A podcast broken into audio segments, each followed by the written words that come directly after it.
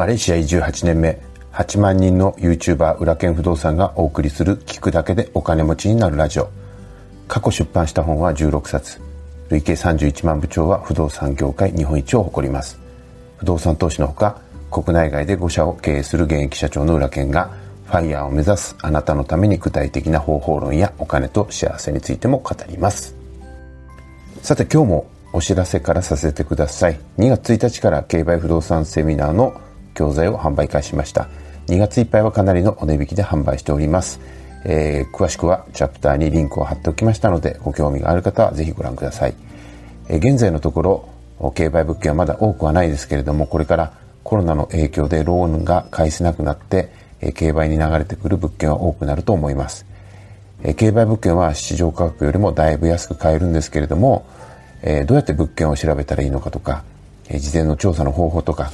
入札の方法とか占有者がいた時にどう対処すればいいのかなど、えー、今まで知りたくてもどうやって勉強すればいいのかわからなかったそんな内容が全部入っているコンテンツです、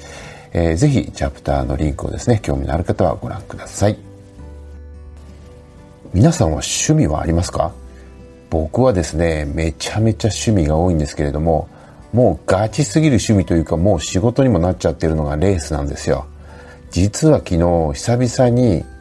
富士スピードウェイに行ってきたんですよね。実はプロフィールにも書いてるんですけど僕はガチのレーサーなんです。で、アジアの GT レースをやったり、えー、ランボルギーニのワンメイクレースでマレーシアとかタイとかインドネシアとか中国とかもちろん日本でもまあレースをやってき、ましたし、えー、マレーシアで、えー、レーシングチームをやっていて一昨年はマレーシアのチャンピオンシップで、えー、チャンピオンにもなったんですけれども去年はコロナの影響で一回も公式戦に出れずというか、まあ、公式戦自体がないのでね、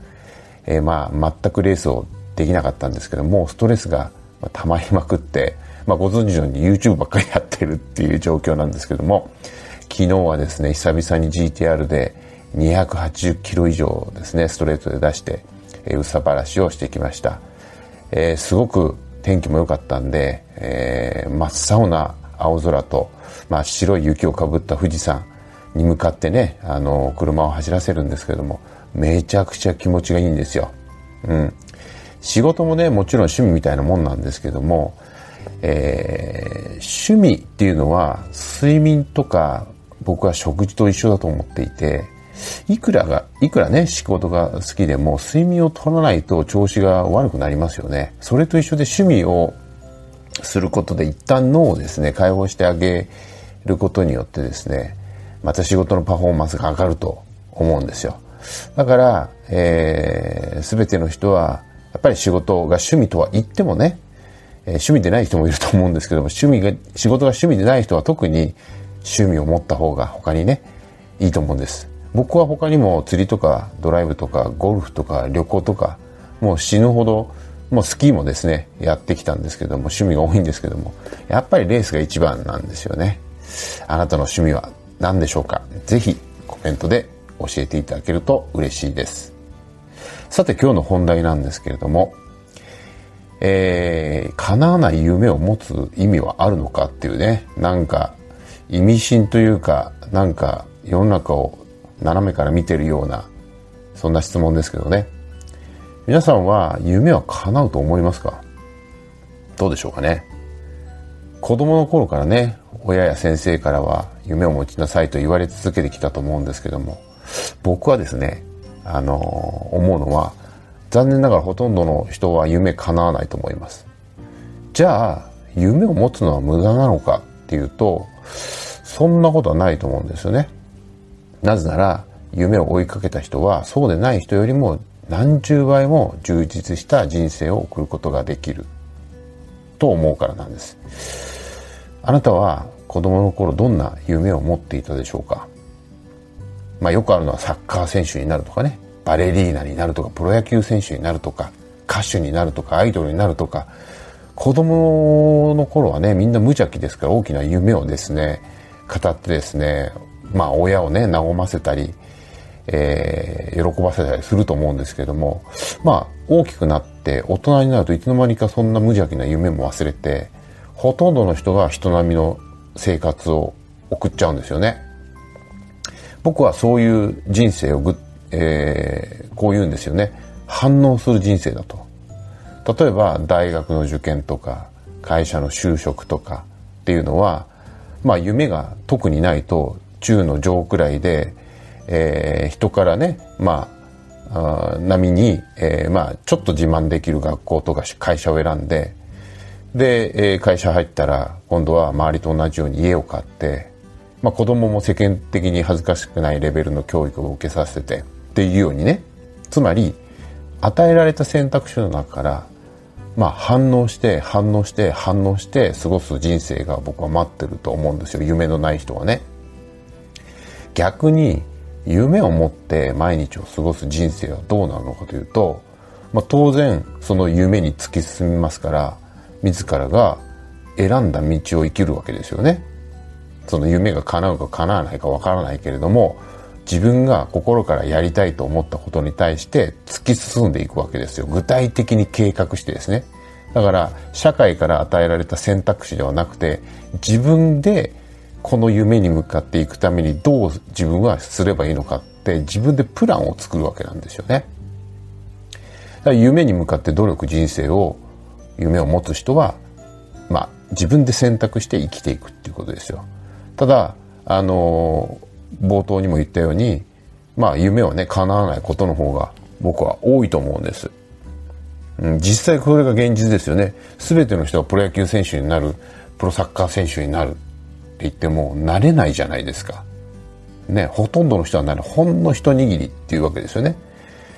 だから子供の頃ね、まあ、そういうのをね、あのー、まあ、大人からね、そんなの一人握りだからね、無難な人生歩めみたいなね、その、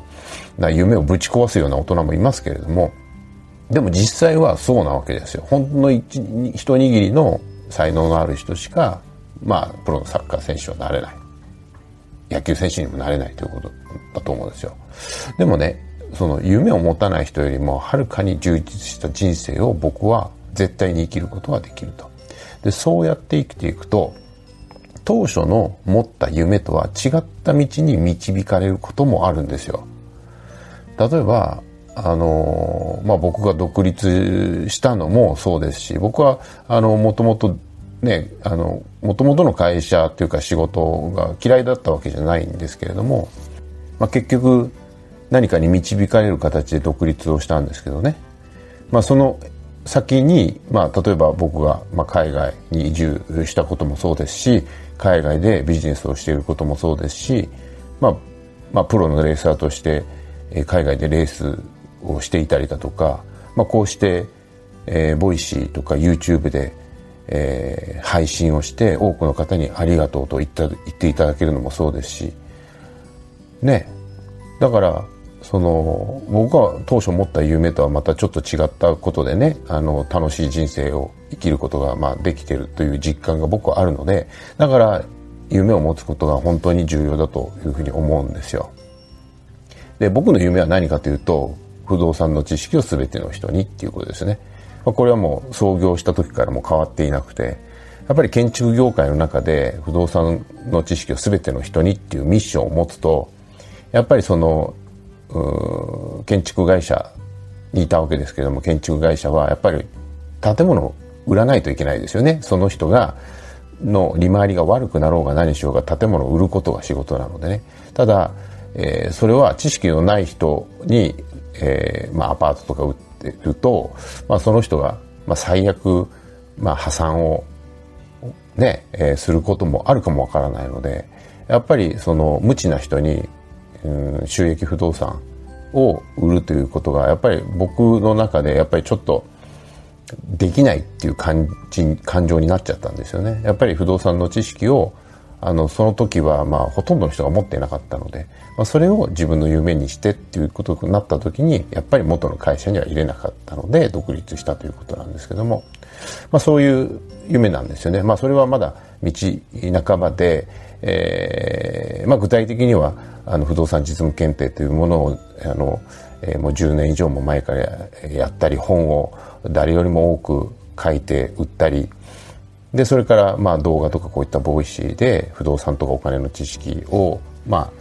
えー、ね、あの、伝えていくような、えー、ことをしているわけなんですけども、